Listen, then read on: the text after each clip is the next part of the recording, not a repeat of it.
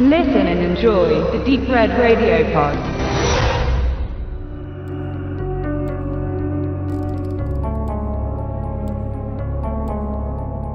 Man spürt alles von Anfang an.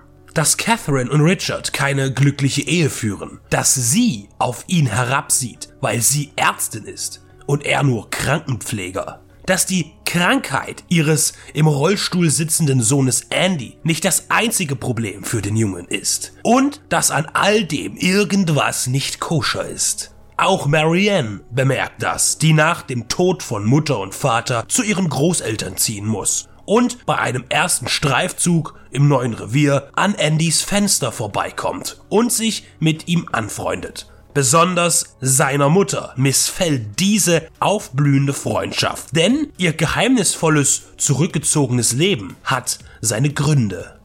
Eigentlich bin ich es leid, die immer mehr ausufernden Vermarktungspraxen mit Bezug auf etablierte Filme, die den neuen besser verkaufen sollen, hinzuweisen. Aber bei diesem hat man sich richtig viel Mühe gegeben. Auf dem Cover der deutschen DVD und Blu-ray-Disc sind im Profil die Häupter der beiden Darsteller Michael Shannon und Samantha Morton zu sehen. Unter ihnen ein brennendes Haus.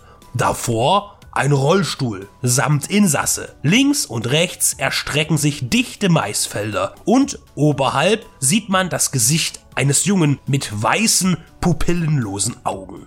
Der Verleihtitel ist Haus des Zorns. Jeder Genrekenner sieht sofort eine Verbindung zu Kinder des Zorns. Der ähnliche Titel Mais und böse dreinschauende Kinder. Der Originaltitel, der unter dem Deutschen steht, macht die Illusion dann perfekt. The Harvest. Die Ernte, ein Terminus, der in der nach Stephen Kings Roman Children of the Corn gestalteten Horrorfilmreihe ebenfalls eine wichtige Bedeutung hat. Hier zielt man bewusst auf das Subpublikum an. Wer aufgrund dieser Verfälschung auf das Produkt hereinfällt, wird dann aber zum Glück keinen schlechten Film zu sehen bekommen. Nur einen ganz anderen, als man dann wohl erwartet hat.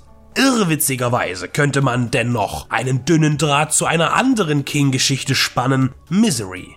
Der bereits 2013 entstandene Thriller von John McNaughton hat nichts Mystisches oder Übernatürliches an, es aber dafür gewaltig in sich. Bereits 2014 war er auf dem Filmfest München zu sehen, nun schafft er es auch ins Heimkino. McNaughton steht zwar als Regisseur nicht für besonders viele gute Werke, aber eben auch für sein Spielfilmdebüt Henry, Portrait of a Serial Killer und Wild Things, die beide zweifelsfrei seine bekanntesten Arbeiten sind. Weniger Kino, mehr TV und dort auch Tiefpunkte, die ihn selbst dazu zwangen, jenen berühmten Alan Smithy als Stellvertreter zu bemühen. Mit The Harvest kann er aber wieder einen respektablen Spannungsfilm vorstellen, der ganz ohne Schock und Schreckmomente auskommt und allein durch seine Figurenentfaltung punkten kann. Besonders Samantha Morton als Andys Mutter lässt uns eine so unsympathische, arrogante und bosartige Frau erleben, dass man sie sofort ablehnt.